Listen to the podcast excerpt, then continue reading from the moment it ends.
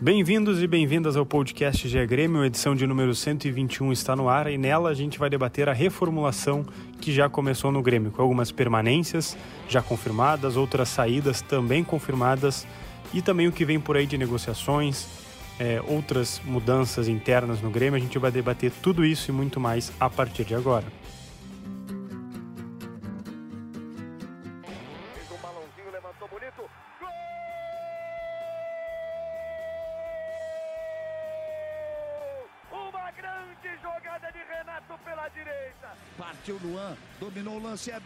O lance é bom, o lance é bom, o lance é bom. Olha o gol, olha o gol, olha o gol. Golaço do Grêmio. Para Everton, chegou, fez a finta, outra boa jogada, cruzamento. Olha a chance, olha o gol, olha o gol, olha o gol, olha o gol, olha o gol. Gol do Grêmio! Fala pessoal, tudo bem? Começando o GE Grêmio aqui para vocês, uma edição já falando sobre a temporada 2022 mas ainda no ano de 2021, porque o Grêmio já começou a sua reformulação para a Série B do Brasileirão. Eu sou Lucas Bubbles, repórter do GE. Globo, e hoje eu estou na companhia dos meus dois colegas também de reportagem do GE, o Eduardo Moura, o Dado, que vocês já conhecem. Bem-vindo, Dado. Fala, Lucas, amigos. É, vamos lá, então, para mais uma edição aí do GE Grêmio. É, e também está com a gente o Marco Souza, é, agora no nosso podcast GE Grêmio. Vocês de vez em quando escutam ele no GE Inter, mas fazendo as duas frentes agora conosco aqui, né, Marcos? Seja bem-vindo. Isso aí, Lucas, mostrando a minha versatilidade, né? Aproveitando também quando surge o convite, não dá para recusar a oportunidade de falar um pouquinho mais eu... também eu até te colocaria, Marco, num perfil Série B, será? Versátil, físico, técnico, porque a Série B tem que jogar em mais de uma posição, né? Vai Mas que saber. isso, cara? Chamou o cara de Série B? Não, Marcos. Marco uma... é Série A, irmão. Eu fiz uma pergunta. Não, até porque a Série B tá difícil, tá? Vocês não veio falar aqui da Série B. Olha, se tu olhar ali no GE. Marco, Marco Souza é times, é Série A. Não, Série A, o Série tá B, na, na Série C, Champions, o que tiver pela frente a gente encara. Bom, mas olha só, o Grêmio vai encarar aí, Eduardo Moura, pode trazer algumas informações. É, uma reformula vai encarar não, né? Está encarando e alguma reformulação até já encarou. O que que tem de coisas confirmadas dado de saídas é, de permanências? É, e aí a gente pode se estender da comissão técnica, diretoria, vice-presidência até atletas para o Grêmio. É, é, amigos, vem sendo escalonado né? Assim, desde o fim de semana, a gente já está aqui né, com o GE Grêmio publicado na sexta-feira, desde o último domingo, permanece o vice-futebol Denis Abraão. Aí, um dia depois, eh, confirma-se a permanência do Wagner Mancini como treinador, né? E a partir daí, eh, na, na segunda também, a gente tem as demissões do coordenador técnico Marcelo Oliveira e do auxiliar permanente, né, do Thiago Gomes, ambos estão fora né, do Grêmio. E a partir daí, sim, a gente tem é, os, o grupo de jogadores sendo movimentado, né? Lucas e Marco, aí a confirmação das saídas é, do Rafinha, do Cortez e do Diego Souza, né? Tem um negócio muito bem encaminhado aí do Wanderson, né? Então já são quatro saídas aí praticamente confirmadas, três confirmadas, né? E a do Wanderson está muito bem encaminhada. Faltam aí ajustes no negócio.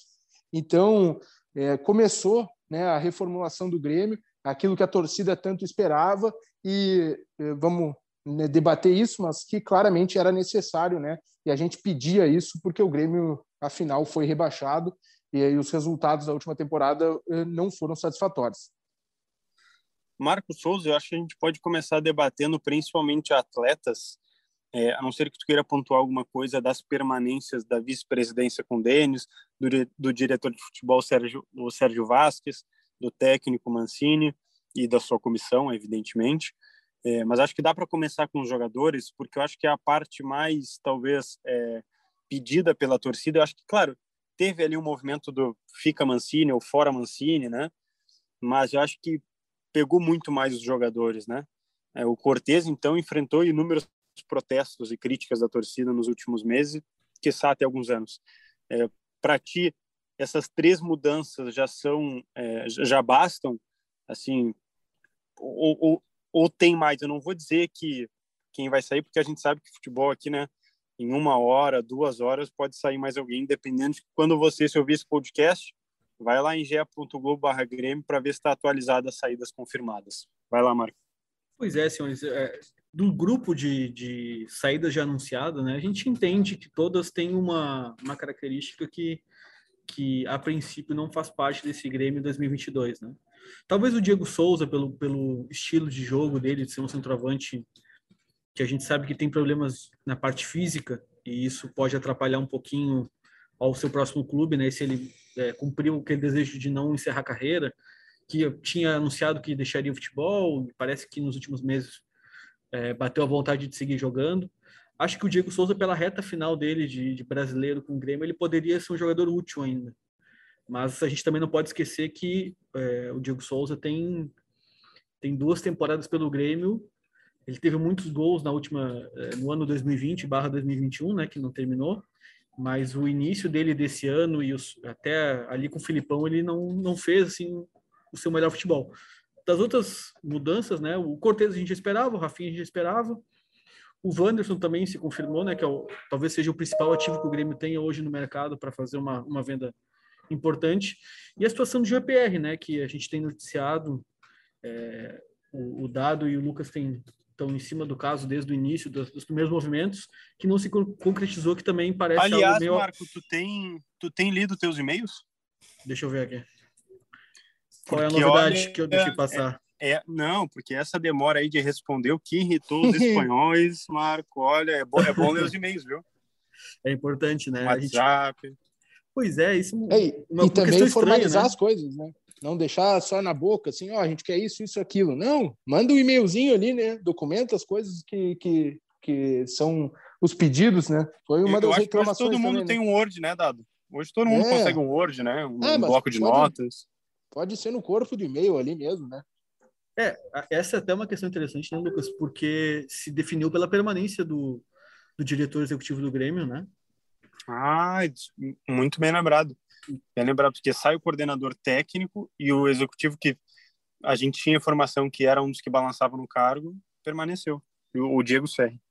Pois é, com a permanência do Serri, né, a gente imaginava que o trabalho era avaliado como bom.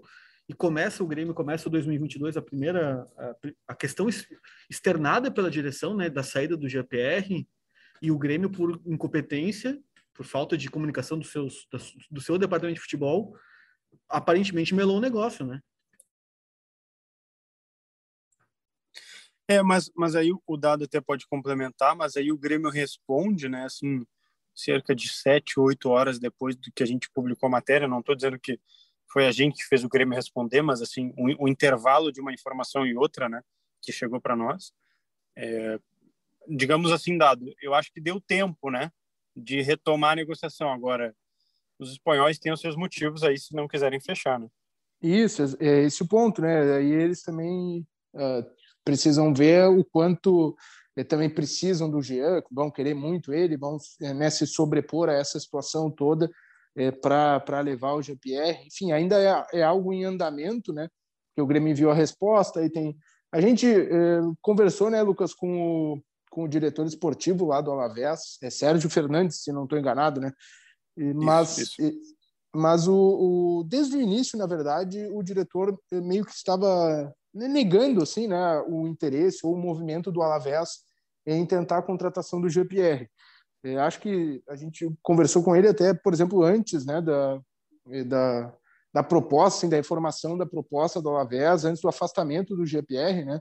E, e ele já dizia que tinha dificuldades de encaixar o GPR no time e tal. Eu lembro que tu, tu tinha conversado com ele sobre isso. Então, é, ele uh, atualmente negou né, que o GPR vai jogar no Alavés. Mas como ele vem tendo essa postura negativa, assim, né, durante toda o, o, o andar aí, né, da, da negociação e até antes da negociação, a gente fica com o pé atrás, fica esperando para ver se vai ter algum desfecho positivo também essa, é, nessa saída do GPR. Até, é... até porque eles estão lutando contra o rebaixamento lá, né? Então, é. quer dizer, ficar prospectando reforço essa hora talvez não seja, é, assim, né, na conversa com a imprensa, talvez não seja o melhor discurso deles, né, para adotar, né? É, especialmente uma aposta, assim, né, porque o Jean, no nível do futebol espanhol, é uma aposta, então De repente, né, eles precisam de alguém mais uh, tarimbado lá para jogar, para ajudar nessa, nessa fuga aí. Mas, enfim, eu concordo ali com o Marco sobre as uh, saídas, né? E acho que é uma coisa interessante né, de pensar é que o Grêmio, é, por exemplo, né, a gente, a gente é, fala dessa situação do Diego Souza, de que ele poderia contribuir né, com gols, ele já fez aí 24 gols é, disputando a Série A, 24 gols no ano, né, não foram todos na Série A, mas enfim, é, fez esse, chegou a esse número na temporada 2021 pelo Grêmio, é, então né, a expectativa é que ele vá bem também, iria bem também numa Série B. Mas acho que o ponto ali é que o Grêmio definiu um conceito, né, é, de um jogador mais combativo, com mais vitalidade, que é algo é, que o Diego já não entrega tanto, ele entrega muito, muita qualidade técnica e muitos gols, né? Mas participação no jogo efetiva toda hora, assim, ele não entrega tanto mais, né? É, o Grêmio está tentando diminuir a média de idade, né? Então, os três que agora é, deixaram o clube, né, são acima já dos, é, dos 33, 34 anos, se não me engano. Se somar né? os três, o não Diego, dá 100? É, o Diego tem 36, anos? né? O Rafinha acho que 36 também. E, é e o Cortez talvez fosse um pouco mais novo ali, né? Então, é, acho que eu quero dizer assim que se vê uma ideia por trás, sabe? Se vê um conceito, mesmo que tu eh, pode pensar, é, não, mas talvez o Diego nos ajudasse um pouquinho na Série B. É, realmente. Mas ele se encaixa no que a gente quer, no conceito. O conceito agora, a gente precisa de jogador é, que brigue, que participe, os 11 participando. A Série B não, pode não nos dar o luxo é, de que a gente jogue com 9 ou com 10, né? Então, bom, então a gente precisa de gente que, que, que vai participar do jogo, a gente vai tomar as decisões nesse caminho. E aí, né, tira jogadores que se entende ali, que sejam mais é, veteranos e que possam apresentar dificuldades físicas. Então, acho que é um, e... alguma coisa interessante, pelo menos que tem, me parece, uma ideia por trás, assim. Né? E Marco vai lembrar, porque eu acho que ele nos ajudou em uma matéria, ou foi só a matéria dele, agora eu não me lembro, que foi é, um pouco daquela saída do Felipão, né, Marco? Que a gente sabia que havia embates, discussões, etc., daqueles grupos mais veteranos e dos grupos mais novos, né, dentro do elenco. É evidente que Rafinha, Diego Souza e Cortez eram lideranças. E evidente também que eles têm uma idade mais avançada. Então tu começa a imaginar também, Marco, que é uma reformulação de lideranças, né? Porque aí tu tem o Jeromel, que vamos lá, né? É uma incógnita para a Série B. Tu tem um cara Ô, que Lucas, tem um salário Oi. Não, desculpa te interromper, só porque tu citou o Jeromel, que ainda não se manifestou. Claro. Ele é o capitão do Grêmio, ele ah, já deveria ter verdade. se manifestado sobre o rebaixamento, pelo menos pedir é, desculpa que seja um post no Instagram, que é tão é, banalizado hoje em dia, mas sabe, que seja um post no Instagram, um vídeo no Twitter dele, esperava isso do Jeromel, só para colocar esse ponto. Não, não, maravilha, eu até vi uma, ah, não sei se é a foto de agora, mas eu vi que a torcida estava compartilhando uma foto dele na praia, com uma bermuda do, acho que era do Mario Kart, alguma coisa tipo rindo, mas também tem esse ponto, né? É, eu, eu não lembro assim de, de algum atleta se manifestar tão fortemente, né? A gente tem tentado entrevistas aí com, olha, todos os perfis de atleta do Grêmio, que é até os menos utilizados até os mais, e é o que a gente tem recebido é só negativas. Mas sim, é um bom ponto. Marco, queria te ouvir sobre essa oxigenação no vestiário e essa reformulação de lideranças. Que tu tem o Kahneman parado, vai ser difícil exercer a liderança em campo, talvez no vestiário, o Jeromel, que a gente falou aqui, e também é uma incógnita, porque ganha bem, é, talvez ainda tenha mercado para um ou dois anos em alto nível, digo, disputar uma Libertadores, aí tu começa a pensar em que clube seria, porque no Grêmio Libertadores só em 2024, se eu não estou enganado, né? A não ser que ganhe a Copa do Brasil ano que vem, mas é né, muito difícil. Então tu começa a imaginar também, Marco, que não é só a reformulação técnica e como o Dado falou de idade, mas também de liderança, né? Exatamente, e, e, coincidente ou não, são todos jogadores que são descritos como pessoas que eram muito próximas ao Renato, né? Todos jogadores que foram trazidos com, com aval do Renato em determinados pontos e diferentes pontos de ao longo dos últimos anos, né? O Cortez foi um dos primeiros reforços do, do Renato, é, depois o Diego Souza, né? Quando o Grêmio não conseguia encontrar um centroavante, e por último, o último jogador acho que indicado pelo Renato foi o Rafinha além do Douglas Costa, eu não lembro agora qual chegou antes. E a do Rafinha teve novela, né, Marco? Novela, Porque acerto, desacerto. Eu né? lembro, olha, eu lembro São José e Grêmio, era o Alexandre Mendes auxiliar com os garotos, e o presidente Romildo estava lá no estádio do Zequinha. Ele andou na minha frente, eu estava com a Paula Menezes, que aliás é mamãe, né? Parabéns para Paula. A gente estava lá e falou, pô, vamos ali tentar uma palavrinha do Romildo? Se ele disser não, beleza, porque estava pipocando a história do Rafinha naquela semana. E a gente perguntou, pô, presidente, rapidinho e tal, não sei o que do Rafinha, não, podemos falar. Aí perguntamos, Rafinha vem? Não, ele não vem, eu já decidi. Que a gente quer usar os jovens e tal. E acho que isso foi numa quarta, talvez um gauchão ali. Acho que quinta ou sexta o Rafinha estava uh, não desembarcando, mas estava assim, uh, fechando o contrato. Então, realmente, sim, um pedido do Renato que até não jogou com, com ele, né, Marco? É, foi um jogador que o Renato é, queria contar e acabou não contando. Né? Sobre a questão das lideranças, eu acho que é um movimento que, quando é feito de forma planejada, de forma pensada, quando tu enxerga é, líderes positivos no teu vestiário, pode dar certo. Nesse caso, ainda mais pelo momento que o clube vive, eu, eu, eu vejo essa questão, Lucas, eu, eu, acho que é um ponto bem interessante que tu trouxe, é, essa questão da, da falta de líderes é, afirmados, pessoas com, com, com condições de, de tomar as posições do grupo em frente à direção, levar essas questões para a comissão técnica do Mancini, realmente é uma questão que eu não tinha, não tinha dado conta e acho que é importante o Grêmio ter atenção com isso também, né? A situação do Jeromel, como o Dado citou, também é, é, vale monitorar, né? Porque é um, é um jogador que, na teoria, super identificado, falou em se aposentar no clube, tem um dos maiores salários e a maior liderança técnica de todos esses, todos esses jogadores que estão hoje aqui em Porto Alegre. Então, é uma situação que realmente eu não consigo ver nesse grupo do Grêmio é, jogadores que talvez tenham esse mesmo perfil. Talvez o Lucas Silva, que na reta final se afirmou né, no time, seja um cara com esse perfil, mas a gente também. Hoje a, a dificuldade é que não dá para garantir que ninguém tem permanência no Grêmio, né? Todos os jogadores estão é. possíveis de serem negociados por alguma proposta. É, eu acho que o, o Thiago Santos é o talvez assim o, o outro atleta mais experiente que se encaixa nesse de repente perfil, embora é, seja mais aquela liderança de entrega, né? É, me parece assim, né, tipo, parecida com a do Kahneman, de, de mostrar em campo toda a dedicação e aí contagiar os companheiros, assim.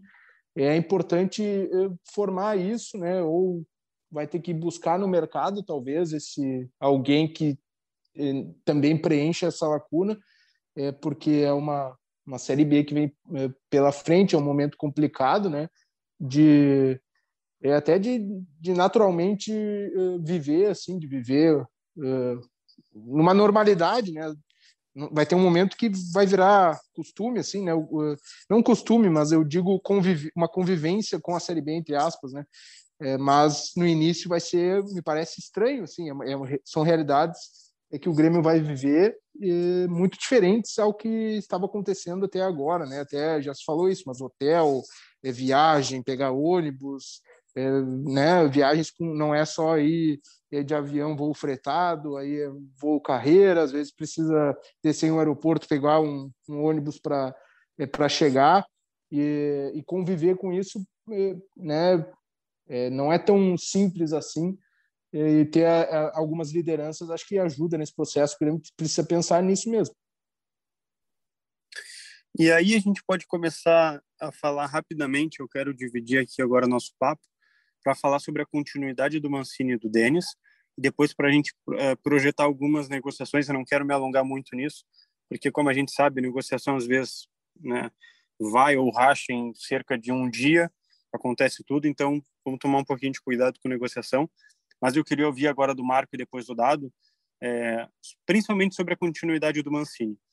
É, porque o Grêmio tem, adota um discurso de que o Mancini melhorou o time, de que teve bons resultados. É, mas aí a gente começa a analisar contra quem foram adversários um pouco mais desinteressados ou sem tantos grandes objetivos e até poupando. É, e ainda assim, essa melhora não foi suficiente porque o Grêmio caiu. Né? Se fosse suficiente, a gente estaria aqui planejando daqui a pouco uma Sul-Americana para o Grêmio, uma permanência, enfim, etc.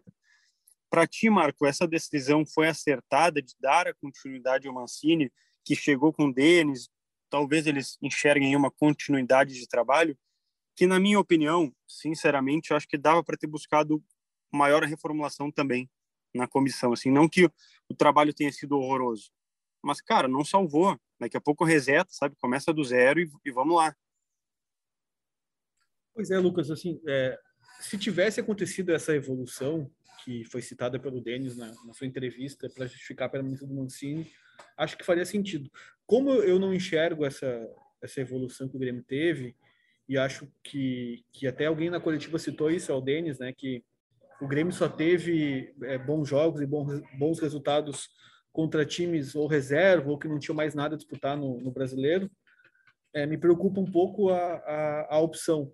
Eu entendo que o modelo de jogo que o Dene, que o Dene, desculpa, que o Mancini é, tentou implementar no Grêmio case muito bem com uma disputa de Série B. E talvez com um grupo montado com essas características, é, com jogadores que tenham essa, com jogadores que tenham esse perfil, possa ter um desempenho melhor. Mas por conta de tudo que aconteceu na temporada, das promessas feitas, da tal evolução que foi citada pela direção, eu acho que o, o que o Grêmio larga mal nesse ponto, né?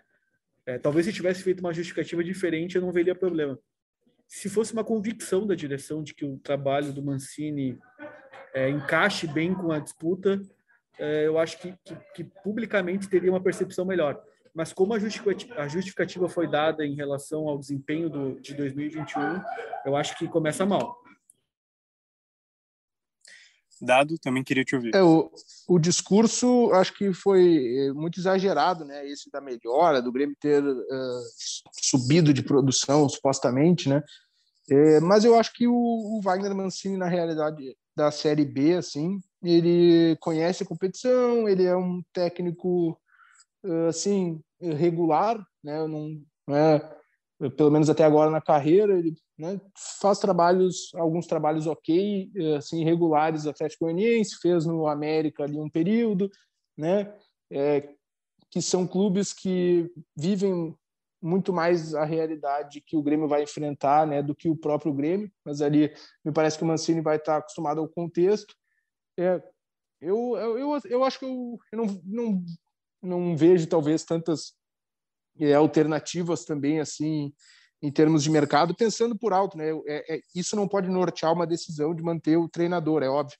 Mas pensando por alto aqui para fazer argumentos, eu também não sei é, que ponto, né, na Série B o Grêmio conseguiria um técnico, né, por exemplo, estrangeiro ou é, de outro mercado, sabe, que que estivesse num nível muito acima, assim, né?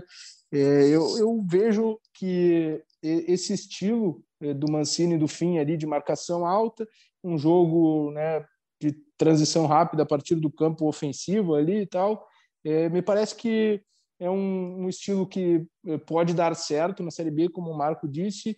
É, pessoalmente me agrada, né, mas é, isso é irrelevante. Mas parece que o Grêmio pensa nesse estilo como uma maneira né, de, de jogar, de subir e o Mancini consegue colocar isso em prática. Eu não, assim, o discurso foi exagerado da evolução, mas eu não vejo uh, tantos problemas assim com a manutenção do Mancini, porque a gente é, co cobrava o que a gente cobrava mais do Grêmio nos últimos anos é, era uma mexida profunda no elenco, assim, né, de mudar peças e né, talvez até processos, mas enfim, o, o necessário era talvez mudar peças ali que a diretoria demorou para tomar essas atitudes. É, então, me parece que isso agora vai acontecer lá com, com o Denis, que é um, um estilo muito mais é, protagonista de vice-futebol e talvez é, de ruptura, né? E montar Sim. um elenco que, que se, se adapte aí ao estilo do Mancini, né? Para ir trabalhar com outros jogadores, para mudar um pouquinho, como a gente já disse, as lideranças vestiário, oxigenar um e... pouco o próprio Grêmio, né? E a gente está falando de reformulações, permanências, enfim, é bom citar, né, Dado? Teve, e Marco também, teve reformulações na base, né? É, acabou estourando, assim, entre aspas, porque a gente diz que quando um clube cai tem que ter é, reformulação financeira. Por que, que tem que ter, né? Porque é obrigatório, né? Vai ter menos é, dinheiro no caixa e depois a gente até não vou entrar muito nesse assunto financeiro do Grêmio, porque daqui a pouco o Dado e o Marco vão ficar atentos aí a essa, essa reunião do Conselho Deliberativo que vai aprovar ou não a previsão orçamentária para 2022 e tem um rolo aí que é melhor acessar a matéria dos guris aí no ge.globo barra Grêmio para entender. Mas, né, Dado, teve essas saídas da base também, né?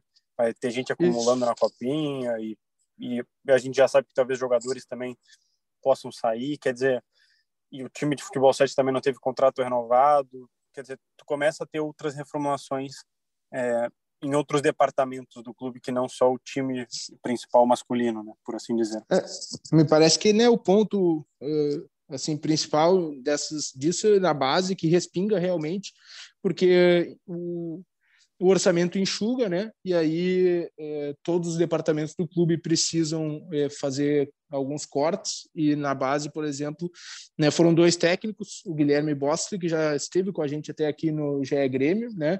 E o, o Douglas Rodrigues, né? Foram demitidos e o preparador físico Renato Gelac, né? Se não estou enganado. Então era sub-19, sub-20 ali. É, assumiu o Luiz Eduardo no sub-20, que é ex-zagueiro. Ele vai fazer a a copinha, né, Lucas?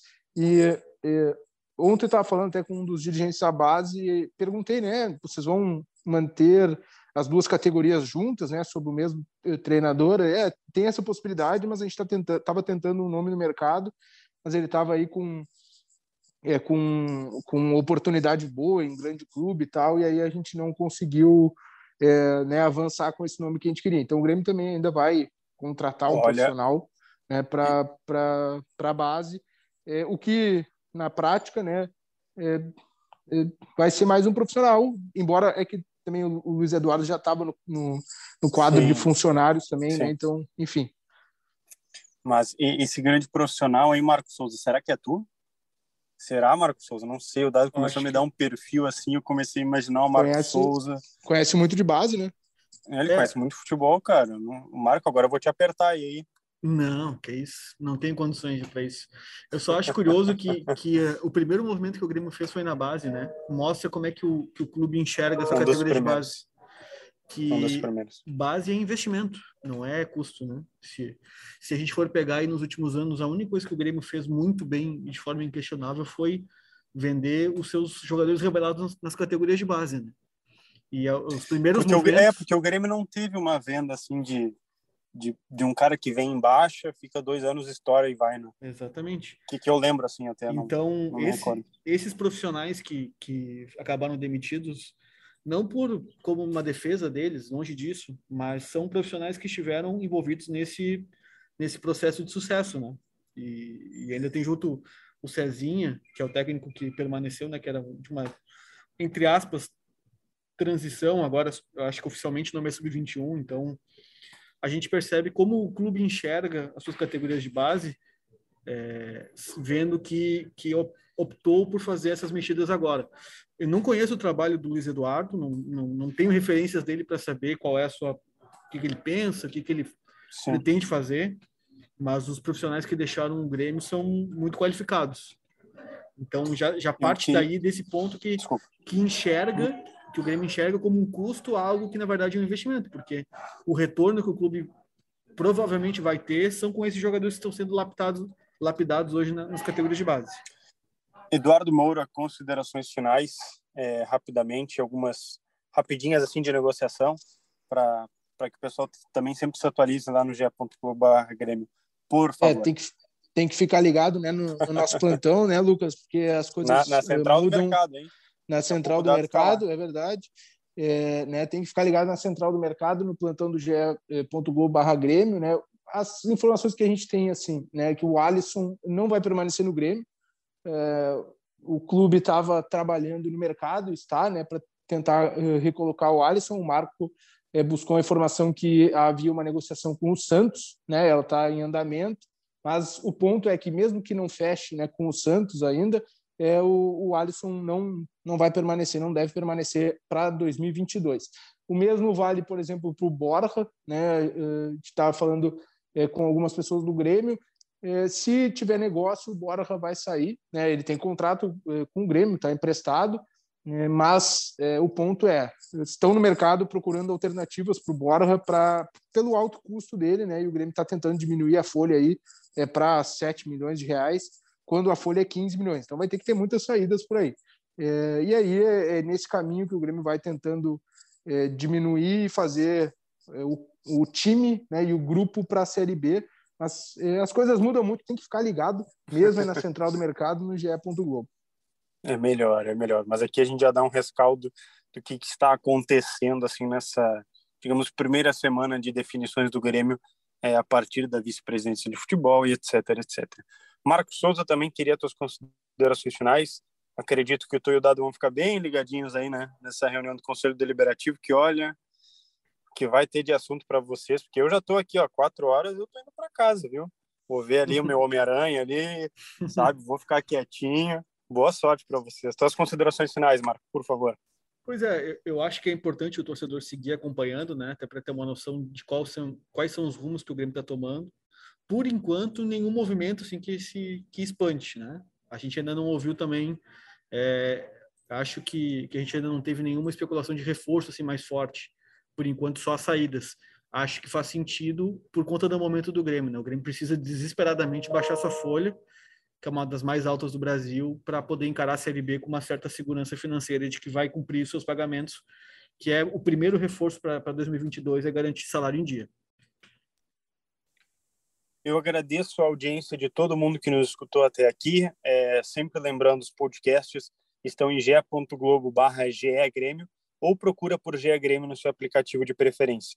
E como a gente já disse aqui várias vezes, procura as notícias do Grêmio sempre em ge.globo barra Grêmio, que ali tem a central do mercado, tem um resumo das contratações, de quem chega até o momento ninguém, de quem pode sair já tem um monte, de quem já saiu então, volta de emprestados, olha, é, esses assuntos, contratações, estão sempre lá na capa do ge.globo barra Grêmio. A gente volta numa próxima semana, a não ser que tenhamos uma edição especial aí, porque vai saber, né? O Grêmio tem notícias todo dia, daqui a pouco vem uma bomba e a gente vem aqui fazer um podcast especial. Beleza, galera? A gente volta na semana que vem. Até mais.